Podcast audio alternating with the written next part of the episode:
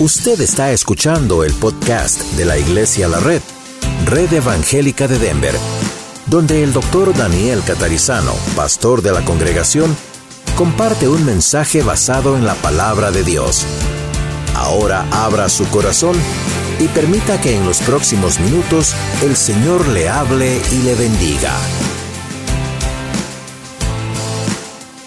Muy bien, tenemos en el versículo, en el, perdón, en el capítulo 42 de Job, y creo, espero el video nos haya ayudado, ¿verdad? Para hacer un sumario en siete minutos de lo que duró ese clip, que toda la historia de Job, ¿ok? Porque hoy vamos a ir justamente al último capítulo, a la conclusión.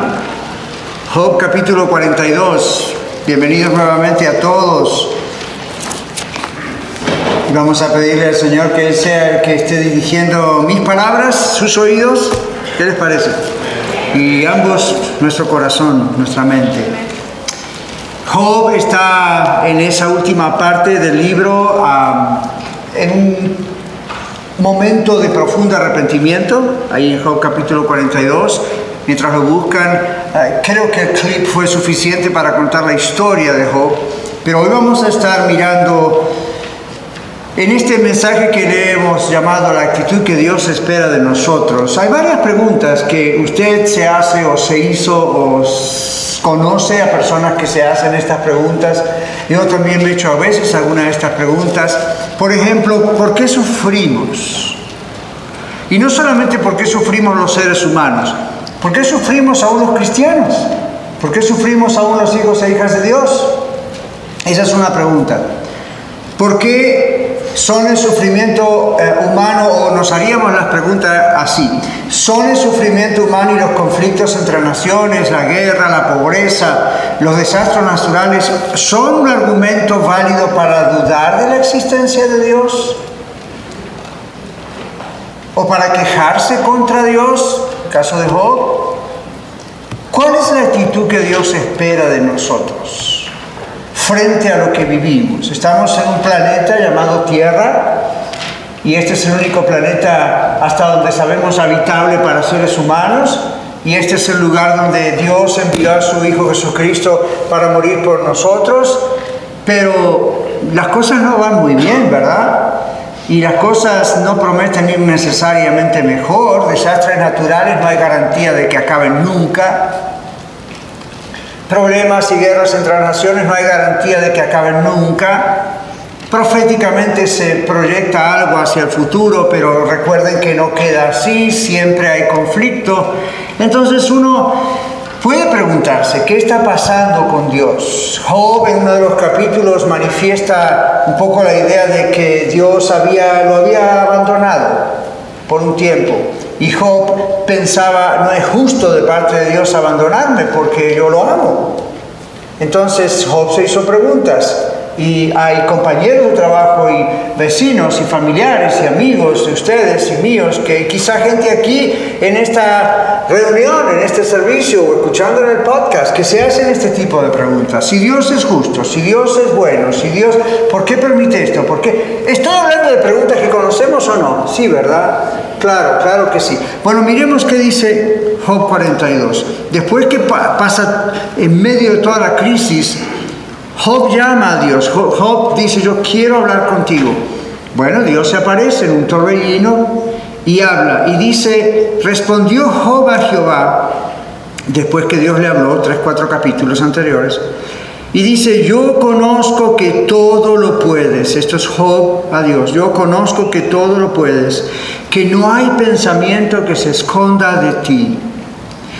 ¿Quién es este o quién es el que oscurece el consejo sin entendimiento? La respuesta es Job, entre paréntesis. Por tanto yo hablaba lo que no entendía, cosas demasiado maravillosas para mí que yo no comprendía. Oye, te ruego y hablaré, te preguntaré y tú me enseñarás. De oídas te había oído mas ahora mis ojos te ven.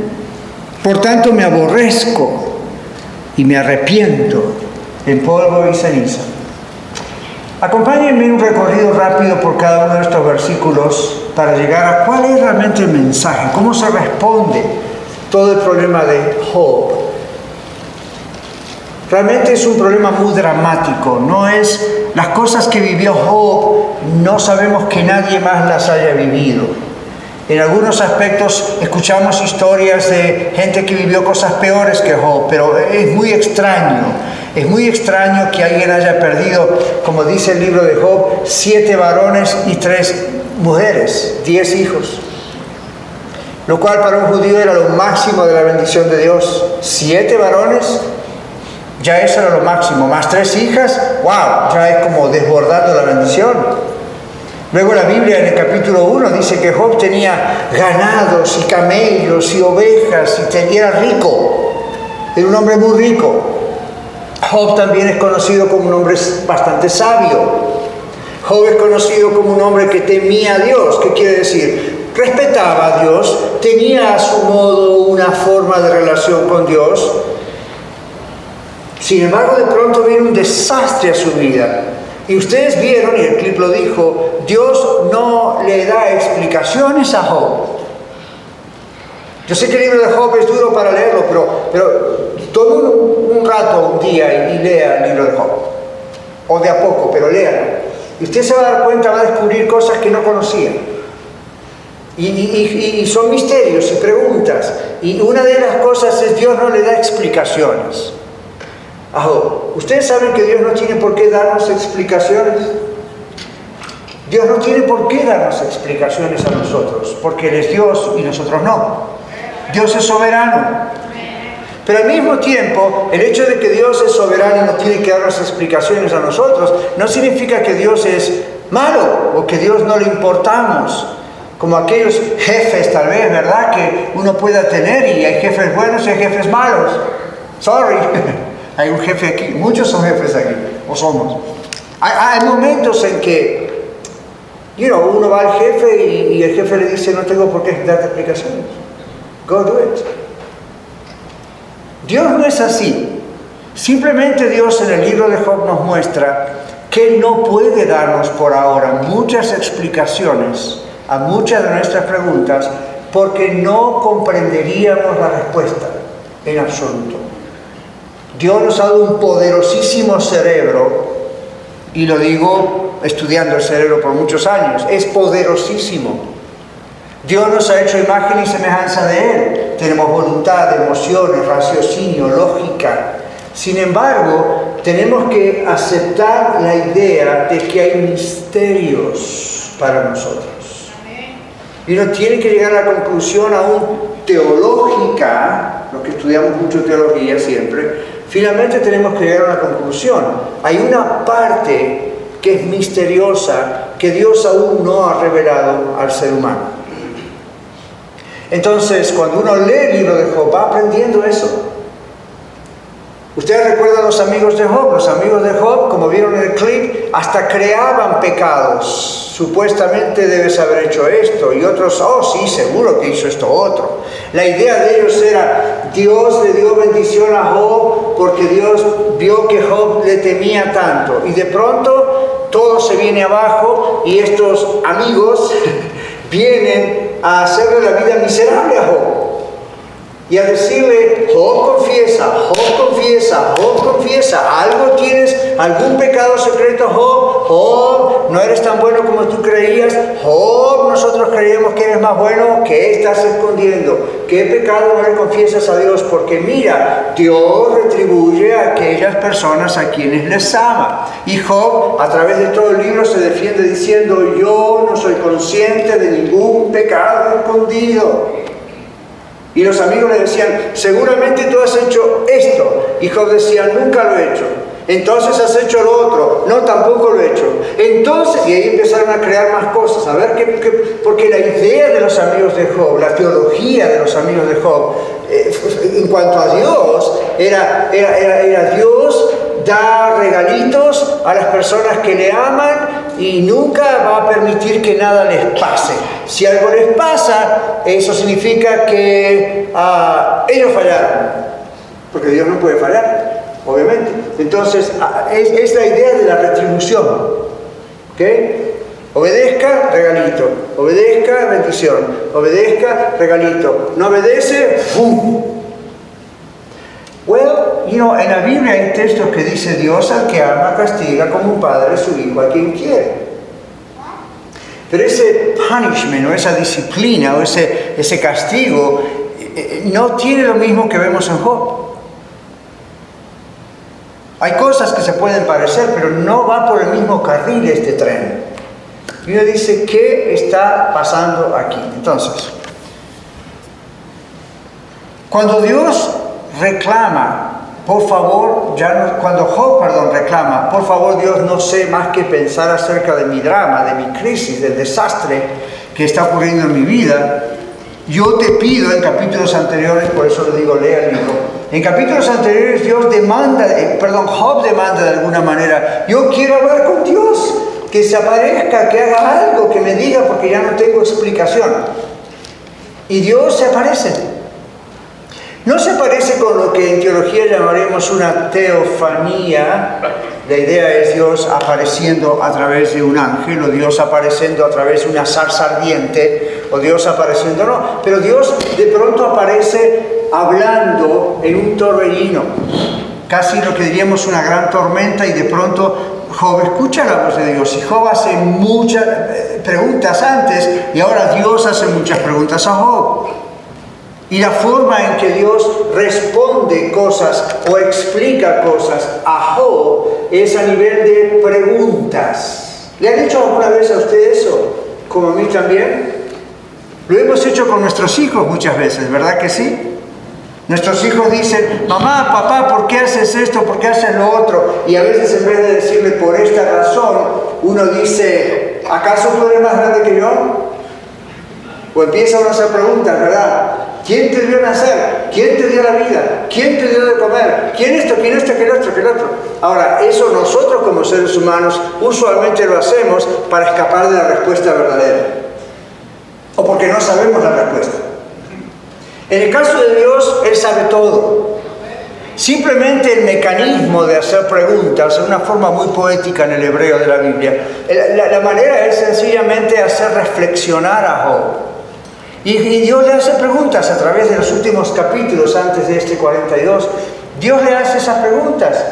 A ver, ¿quién, tú, tú pusiste las playas y empieza. Lo interesante además es que en el libro de Job, Dios utiliza ciertos términos que Job jamás había escuchado. Le habla de las Pléyades. Ese es un término científico que nosotros hoy manejamos. Por supuesto, él habrá comprendido la idea general, Job, pero Dios empieza a hablarle acerca de las, las, estrellas, las constelaciones. Dios empieza a hablar con Job de cosas que Job jamás en su vida había visto. No es como hoy si Dios le dice a usted a mí, ¿no has visto en el internet lo que el telescopio de aquí allá vio y el Orión? En esa época no había esa posibilidad, no existía eso. Sin embargo, Dios empieza a hablarle a Job acerca de cosas que Job jamás vería. Dios empieza a hablarle a Job de cosas, de animales que Job no conocía. Y por eso dice, has visto a este, viste lo que le hice, viste las escamas que les puse y que sus tendones y sus músculos. Y uno piensa, wow, está hablando del cocodrilo. Maybe, maybe not. Simplemente está hablando de un tipo de animales feroces que para nosotros es, que raro Dios creó eso, pero para Dios tiene un propósito. Hay un texto en el Antiguo Testamento que dice, Dios todo lo hizo hermoso en su tiempo. Y la palabra hermoso en hebreo tiene la idea de apropiado, appropriate, there is a purpose, hay un propósito. Claro, usted y yo vemos la serpiente y decimos, ¿qué propósito tiene este animalito? Solamente asustarme. O verlo y yo corro más rápido de lo que sé correr. Pero increíblemente las serpientes tienen un propósito en la creación. Entonces así los sapos y pues los animales que nos gustan o no nos gustan. Y Job posiblemente no conocía ni siquiera muchos de esos animales porque en la región de donde, vivía había, estos animales no estaban, muchos de estos animales no estaban. ¿Qué está tratando, está tratando de hacer Dios? Abrirle el entendimiento a Job diciéndole, mira Job, hay cosas que tú nunca vas a comprender, por lo menos ahora no las vas a comprender. Hay misterios. En, Deuteronomio 29, 29, la Biblia dice que hay misterios que Dios no revela al ser humano, son solamente de Él. Uno de los grandes misterios que aparece en el libro de Job está en el capítulo 1 de Job. No podemos ir ahora allí, pero en el capítulo 1 de Job, ustedes lo vieron en el clip, dice que los hijos de Dios, seres angelicales, seres especiales, vinieron básicamente a reportarse delante de Dios. Entre ellos viene quién? Satanás. Satanás es un nombre en hebreo que significa el acusador. En el libro de Apocalipsis aparece como el acusador de los escogidos. Él está acusándole a usted y a mí delante de Dios todo el tiempo. Gracias que tenemos al Señor Jesucristo, nuestro abogado, ahí queda la cosa. Interesante, ¿verdad? Pero, fíjense, fíjense, Dios no le dice a Job, Job, está sufriendo mucho porque en el tribunal celestial, o como le quieran llamar, hubo una vez, un tiempo, hace tanto, que Satanás, una de las criaturas que yo hice, vino y me dijo esto de ti y yo le di permiso para hacerte la vida imposible. Dios nunca le dice eso a Job. Nunca le da esa explicación. El nombre de Satanás aparece una sola vez en el libro y es en ese capítulo. No aparecen explicaciones. Dios no tiene por qué dar explicaciones.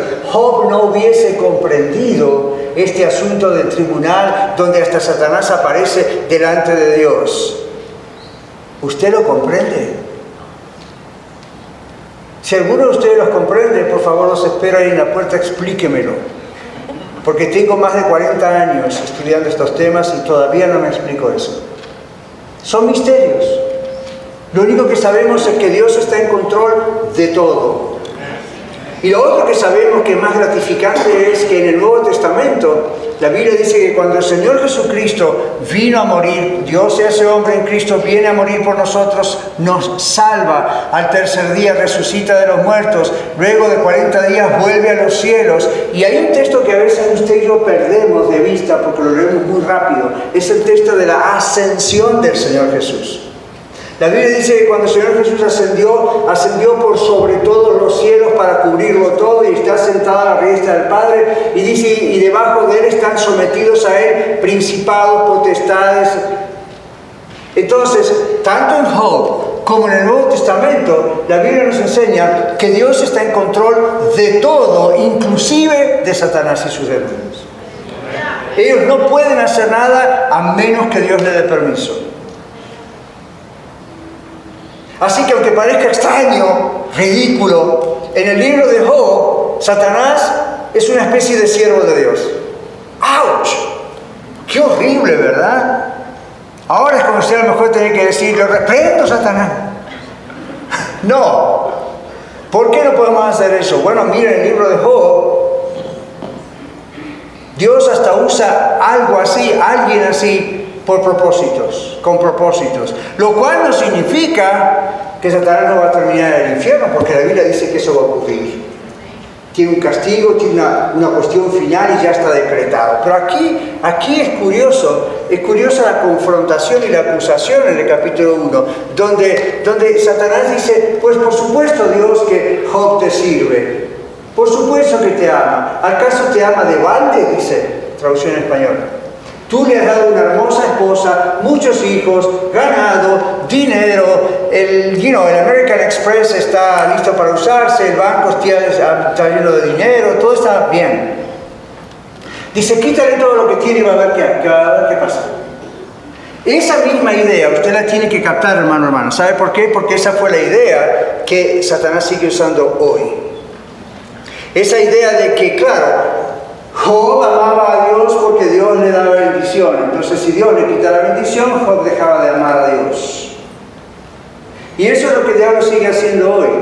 Cuando una persona, de pronto, aún habiendo recibido a Cristo como Salvador, se había bautizado, miembro de una iglesia, y todo le va bonito, Dios le sanó, Dios le salvó de un vicio, esto que el otro, todo viene bien, y de pronto, en algún momento, las cosas empiezan a dar mal. Entonces, en su mente, usted empieza a hacerse muchas preguntas igual que yo. A ver, ¿qué pecado oculto tengo? Y otros vienen para ayudarle y de pronto hacen eso. Y tratan de sacarle de adentro, ¿verdad? Y más, y más, a ver otra cosa, otra cosa y otra cosa. Y llega un momento en que uno dice, ya, me vacié de todos los pecados habidos y por haber. ¿Qué está pasando? Y es momento de muchas veces reconocer simplemente esto. ¿Será que Dios me está probando?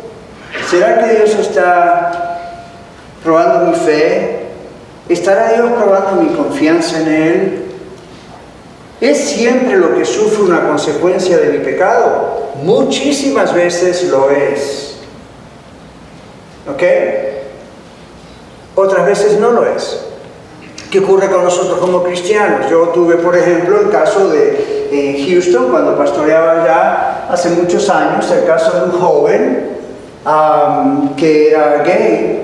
Y un día él se entregó a Cristo como su Salvador y entonces dejó la vida de gay, aunque por supuesto todas sus maneras y su apariencia costó eso cambiar él, pero tenía sida. Entonces se puso muy grave, tenía AIDS se puso muy grave y, Entonces oramos por él, como oramos por otros, y en este caso Dios no lo sanó. Y usted sabe, vienen las preguntas. ¿Será que Dios no lo sanó porque yo no tuve fe cuando oré? ¿Será que Dios no lo sanó porque Él no tuvo fe cuando recibió la oración? ¿O será porque esa era la voluntad de Dios para este amigo? misterio. Entonces, en vez de condenarse uno mismo y decir, la culpa es mía, la culpa es de él, o buscar de quién puede ser la culpa, hay momentos en que uno tiene que decir, este joven, aunque ahora era un hijo de Dios y había dejado aquella vida porque él entendió por la Biblia que esa no era la vida de un cristiano y, lo aceptó y dijo, no, no amo más a Cristo que a cualquier hombre, y, know, etc. Entonces uno dijo, bueno, ahora pensaría, aquí viene todo lo, como en otros casos ha sucedido, ¿verdad? Sanidad y todas esas cosas, sí, pero en este caso no fue así. Entonces estaba de más empezar a preguntarse y romperse la cabeza tratando de dar una explicación a esta crisis. El asunto fue que él, siendo cristiano, pasó por esta crisis y aquí está mi punto. Sufrió la consecuencia de su pecado. Hay casos donde Dios aún no solamente sana a una persona, mental, física o espiritualmente, pero también borra la consecuencia. Eh, a veces ocurre, ¿verdad? A veces ocurre. Pero hay casos donde el, curso natural de las cosas Dios permite que, permite que sigan. Dios permite que sigan. Yo conozco personas que fumaban mucho y Dios los sanó y Dios les sacó el vicio y se hicieron un x-ray y sus pulmones están claritos. Conozco otros que pasando por la misma experiencia de decir, bueno, acepté a Cristo también como Salvador y todo está muy bien y murieron de un cáncer en los pulmones. ¿Se le va a echar la culpa a Dios por eso? No, eso es, lo que va a ocurrir si usted fuma. Es natural, nadie puede decir que no. Si alguien dice que no, es mentiroso. Eso es, eso es natural, hasta, la, hasta el papelito ahí dice riesgo de cáncer. Entonces es up Entonces, eh, Dios, puede frenar esto? Claro que sí, Dios lo puede hacer. Y si Él dice, no, yo a esta persona la quiero aquí más tiempo, y Él dice, sí, ok, sana, y otras veces Él dice, no, that's ¿Por qué? Y ahí empiezan toda la lista de argumentos. A lo mejor Dios sabía que si seguía en la vida iba a caer peor. Suena lógico, es probable. O a lo mejor sabía que iba entonces mejor en su misericordia se lo llevó antes. Yo digo, gloria a Dios, pero la verdad nadie sabe. Seamos honestos, nadie sabe exactamente por qué Dios lo sanó o exactamente por qué Dios le dijo, mejor te quiero conmigo. I don't know. ¿Usted sabe? Nos encontramos en la puerta, enséñame. Yo no sé, tampoco, y usted puede enseñarme a mí, no crea. Pero, no sé, hay cosas que uno no sabe. Bueno, Job estaba así, queriendo dar una explicación a cada punto. Y Dios dice, oh, really? Ok, déjame preguntarte a ti. Este juego de palabras, este diálogo entre a veces habla Dios, a veces habla Job, a veces habla Dios, a veces habla Job, ocurre en todo, es, es una forma sapiensal, se llama en el texto hebreo. Pero, pero, aquí está el punto, eh, va pregunta, va respuesta, va pregunta, y a veces va pregunta, pregunta, pregunta, pregunta y no hay respuesta. Hasta que llegue esta respuesta, conozco que todo lo puedes y yo soy nada. Entonces, es bien interesante, conozco que, Señor, yo conozco que todo lo puedes. Es otra palabra, es otra forma de decir, nada es imposible para ti. O como dice otro texto del Nuevo Testamento, todo es posible para Dios. ¿Por qué? ¿Usted cree en milagros? Yo creo en milagros. ¿Qué son milagros? Cosas que van más allá de lo que es normal en las leyes naturales.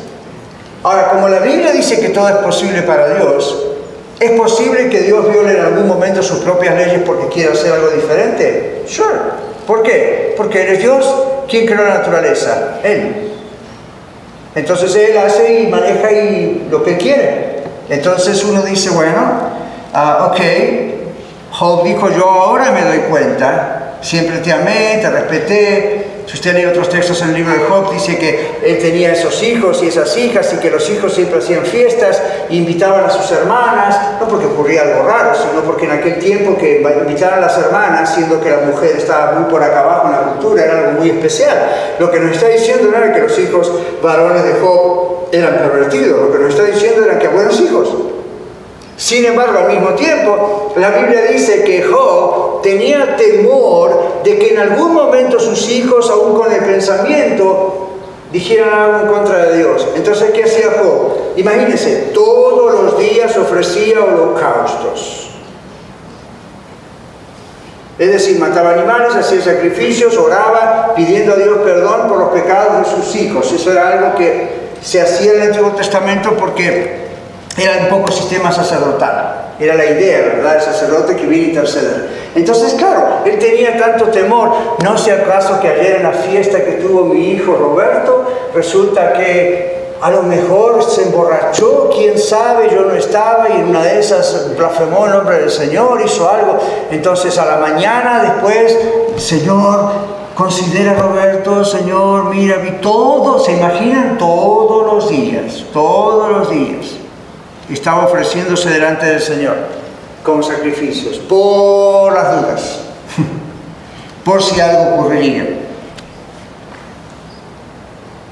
De pronto, todo eso se viene abajo. Tanto sacrificio, tanto trabajo, todo se viene abajo, pero por una buena razón. Job termina diciendo, yo conozco que todo lo puedes. ¿Y qué más? No hay ningún pensamiento que se esconda de ti. Todo conocimiento humano es temporal, es incompleto. Todo lo que yo conozco del Señor de la Biblia, todo lo que usted conoce del Señor de la Biblia, es incompleto. Nadie puede decir, la tengo hecha, conozco todo. Todo es incompleto. Pero la fe trasciende el tiempo, ¿se dio cuenta? La fe trasciende el tiempo. Yo conozco que todo lo puedes. La idea es, Dios conozco que eres soberano, omnisciente, es decir, lo sabes todo, lo conoces todo, tú sabías lo que pasó con mis hijos en la fiesta, aunque yo no lo sabía, tú conoces lo que hay en mi corazón, tú conoces todo. Pero ¿cuándo dice Job esto? Después que en el torbellino Dios le habla y lo bombardea a preguntas. Job dice, no tengo respuesta a Dios, en otras palabras, pero si esta es mi respuesta, tú lo puedes todo. No hay nada que se esconda de ti. Y luego Job hace la pregunta, ¿quién es el que oscurece el consejo sin entendimiento? Y cuando leíamos ese versículo yo dije entre paréntesis es Job. El punto es que usted puede ver esa misma pregunta a través del libro de Job, lea el libro de Job, y va a ver esa pregunta otras veces en el libro.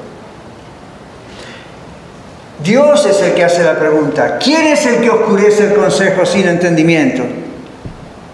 Y ahora Job es el que reconoce, yo soy el que oscurece el entendimiento. Yo, Señor, soy el que oscurece el consejo sin entendimiento.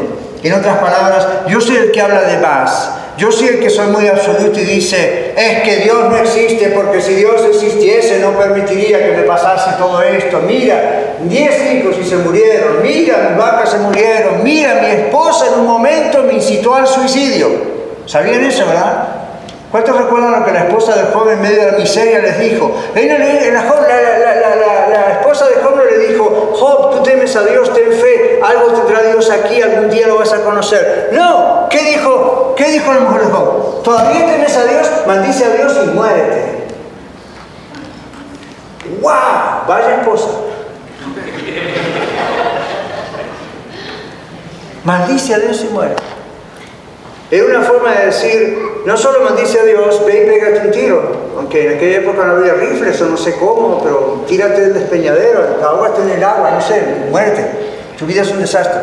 Vaya, ¿verdad? No creo que la ayude idónea. ¿Quién es el oscurece el consejo sin entendimiento? ¿Quién es el que, como dice otro texto en Job, Dios le dice a Job, ¿Tú me vas a acusar a mí para justificarte tú? Y eso es lo que yo escucho muchas veces, aquí en todas partes, en la radio, en, en todos lados.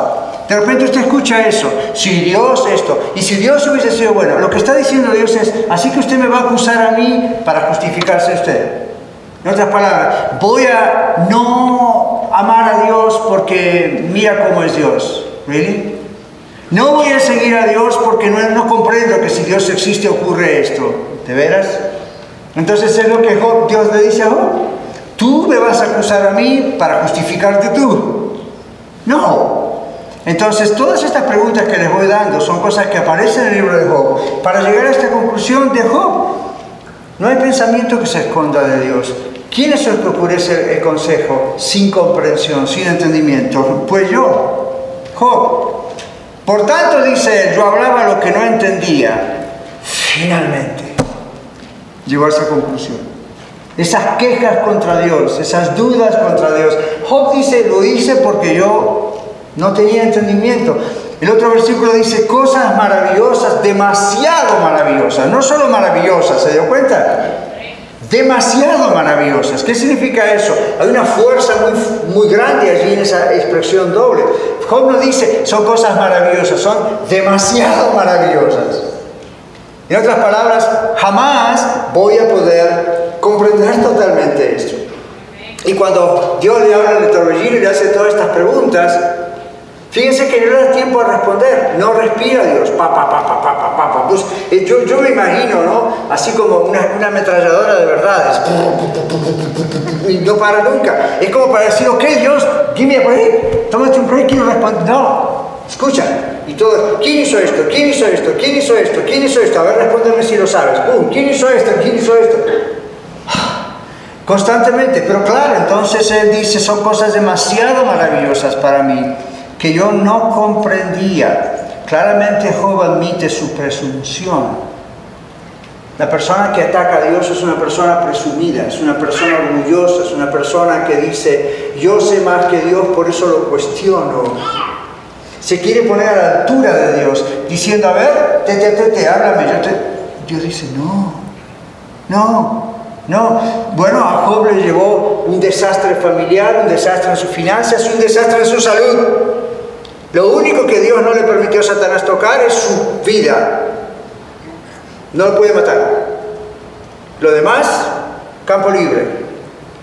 Espero que a ninguno de nosotros, por favor, nos tenga que tocar pasar semejantes desgracias para llegar a esta conclusión. ¿Sabe por qué estamos hablando de esto hoy?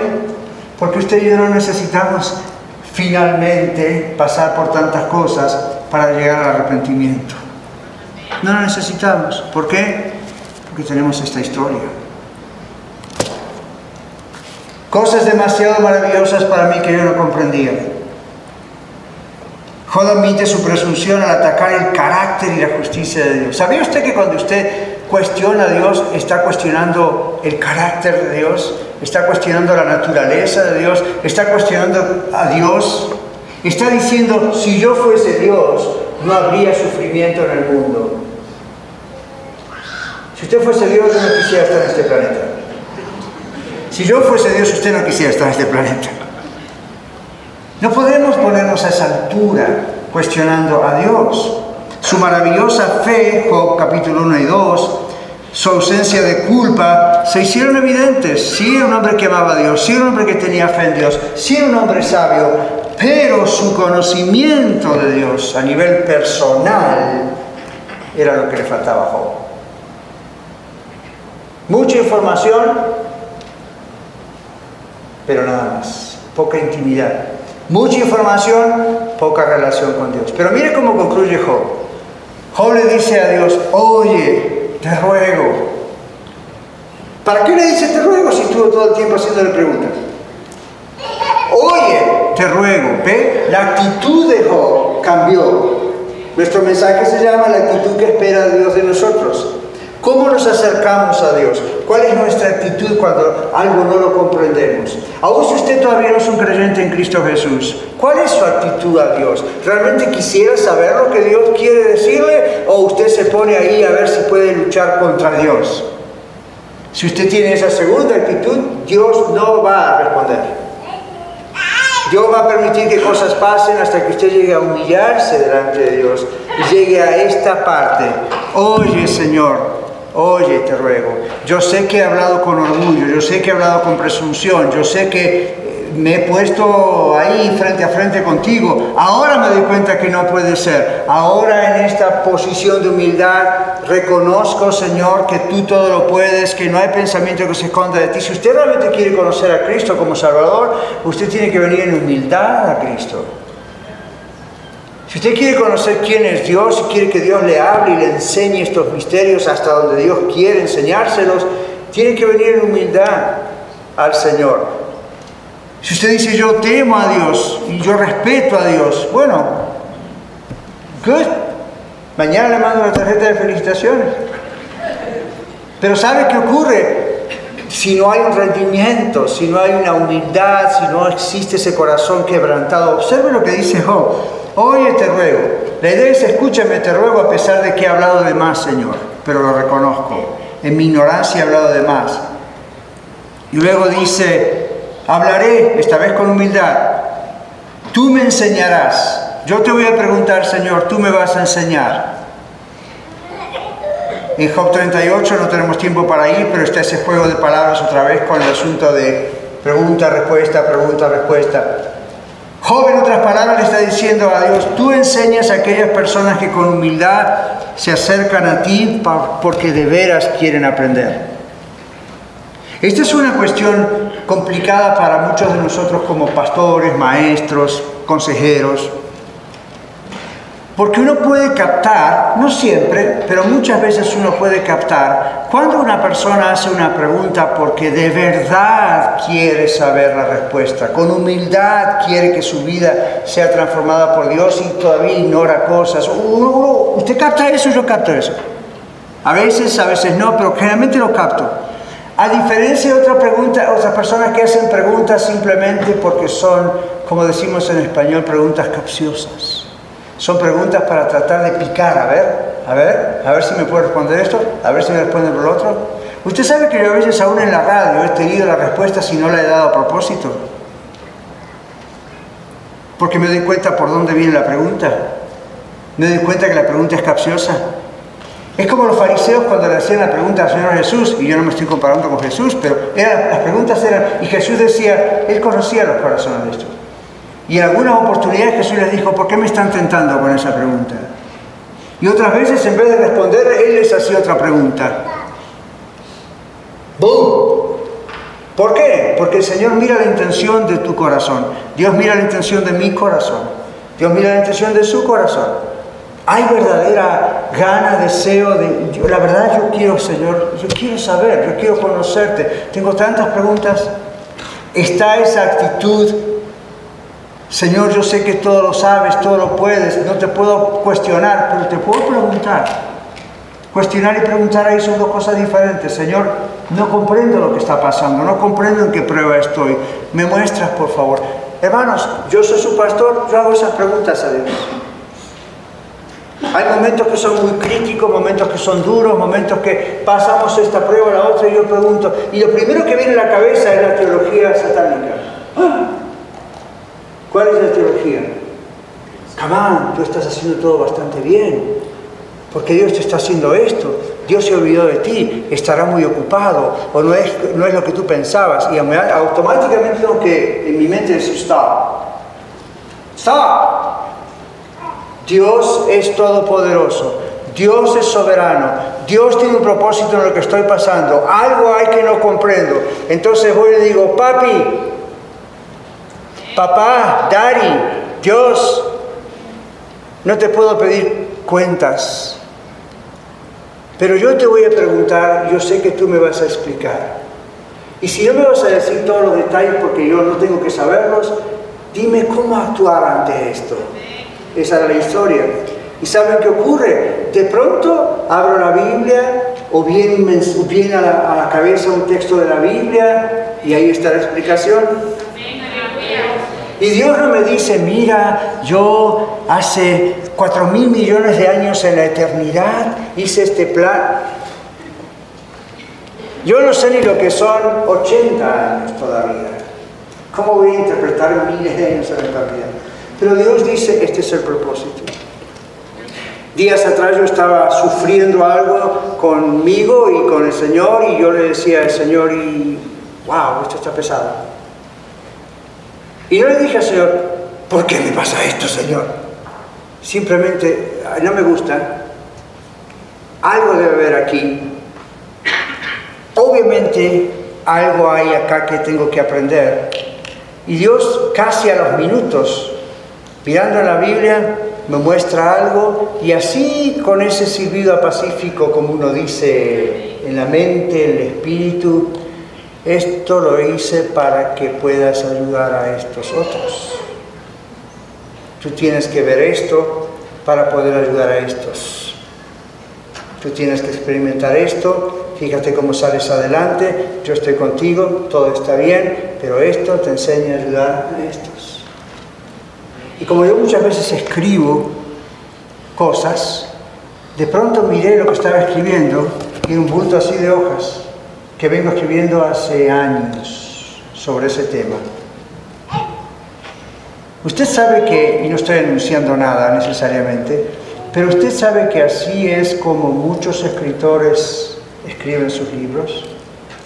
Usted sabe que muchas veces así es como muchos cantautores escriben sus cantos, desde su experiencia, desde lo que aprenden, no lo que se imaginan, lo que aprenden.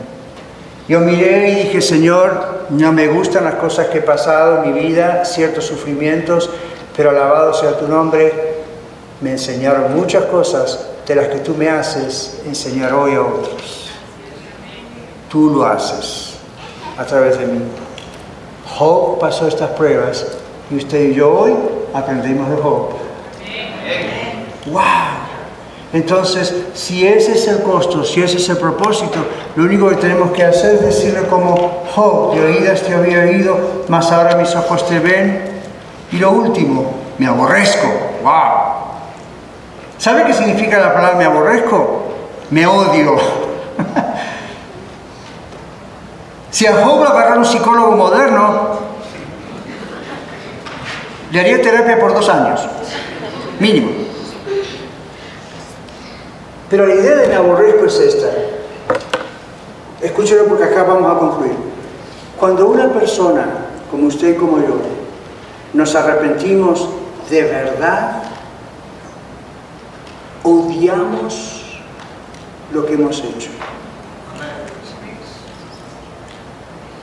Odiamos quienes hemos sido hasta este momento, aún como creyentes. Como creyentes es porque hay, un ver. Sabía, yo sabía que no tenía que hacer. Como no creyentes porque, wow, me estaba poniendo en contra del mismo Dios, creador de todo, que me quiere salvar y me pongo contra él. Entonces uno dice, pero ¿qué cabeza tenía yo? Y uno dice, ah, odio esa forma de ser. Como hoy cuando a veces me dicen, pastor, yo era un alcohólico, odio lo que... ¿Por qué? Ven, pero el Señor me salvó. Bueno, Job dijo, me aborrezco esa parte de mí.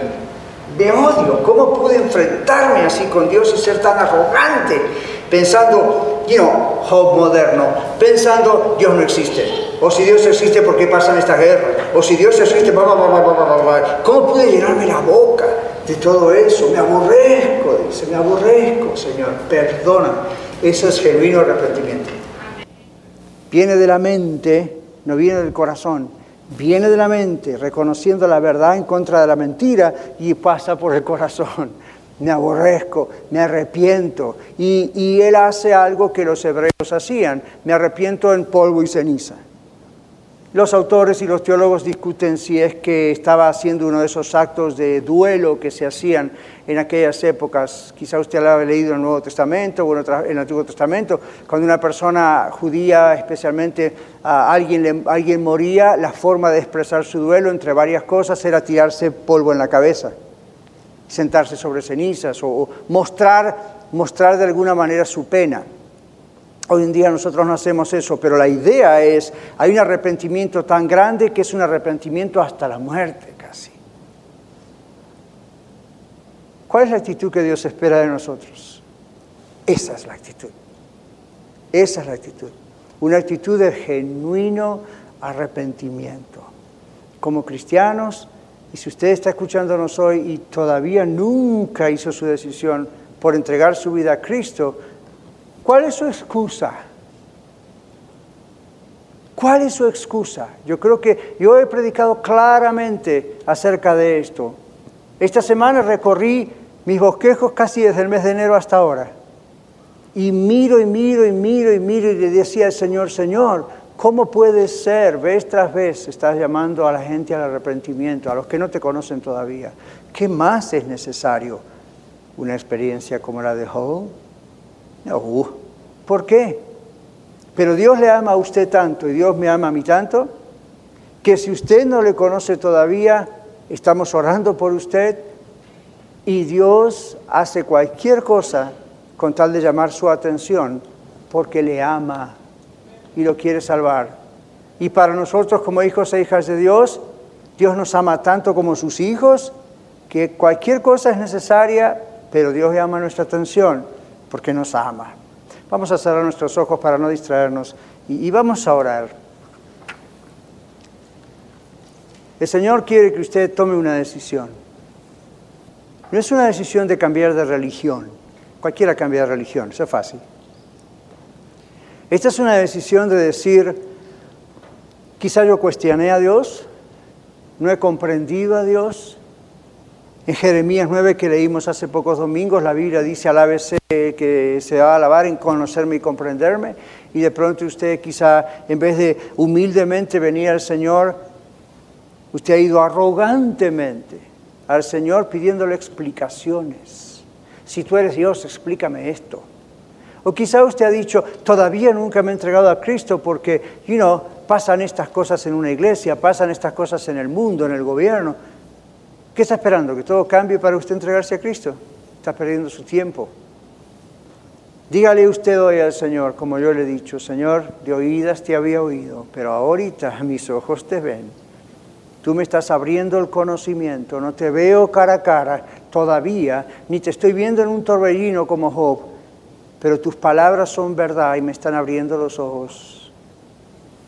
Pídale perdón al Señor, pero que sea genuino, ¿ok? Y para que sea genuino usted no necesita llorar por 10 minutos o tirarse al suelo. Esas son cosas que a veces se hacen, si son genuinas está bien, pero eso no es. El asunto es, Señor, estoy respondiendo a este mensaje con tu verdad. Creí que te conocía, pero me parece que solamente te había oído. Había oído cosas de ti. Ahora Tú estás abriendo mis ojos y quiero que los abras mucho más. Quiero que mis ojos de verdad te vean completamente. Abre mis ojos, Señor. Me arrepiento.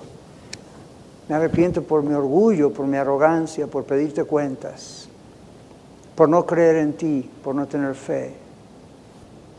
Pero tú me vas a aceptar. Tú vas a aceptar mi arrepentimiento y en esas condiciones voy a partir de hoy a hacerte las preguntas que tengo y tú me vas a responder. Pastor no es excepción, tú me vas a responder a mí también. Tú me vas a mostrar cosas que no comprendo.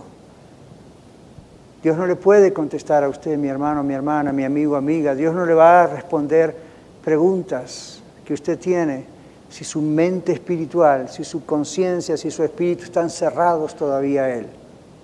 No puede hacerlo porque la palabra de Dios dice que Dios, o dice que nosotros, el hombre espiritual, comprende las cosas del espíritu. Pero el hombre carnal, las cosas de Dios, del espíritu, para él son locura. No las puede entender porque hay que discernirlas en el espíritu de Dios. Y para discernirlas en el espíritu de Dios, tú tienes que tener a Dios, usted tiene que tener a Cristo en su corazón. ¿Alguno de ustedes quiere hacer esa decisión esta tarde? Antes de que oremos para concluir el mensaje. ¿Cuántos de ustedes, como yo, quizá le han dicho al Señor hoy, Señor, a veces soy arrogante pidiéndote cuentas porque no entiendo las pruebas que me permites? Yo tengo mis manos levantadas, yo soy uno de ellos que le he tenido que decir, Señor, perdóname. Ya, ya, parece ustedes. Ya, no se sientan mal por eso. Es un acto maravilloso ser humilde. Y tal vez algunos de ustedes están teniendo hoy esta oportunidad para, obviamente, venir a Cristo dejar de cuestionar a Dios. Escucharon tantas veces, o quizás es la primera vez, pero muchos de ustedes han escuchado muchas veces. Hoy es el día de salvación, hoy es el día para que le digan al Señor, Señor, yo sé que hay muchas preguntas que no me vas a responder hasta que yo no te conozca. La primera cosa es te quiero conocer ven a mi corazón, me arrepiento, me arrepiento por postergar, por ser arrogante, perdóname. Entra en mi corazón, aquí tienes mi vida. Yo quiero que tú seas mi Dios, yo quiero ser tu hijo, tu hija.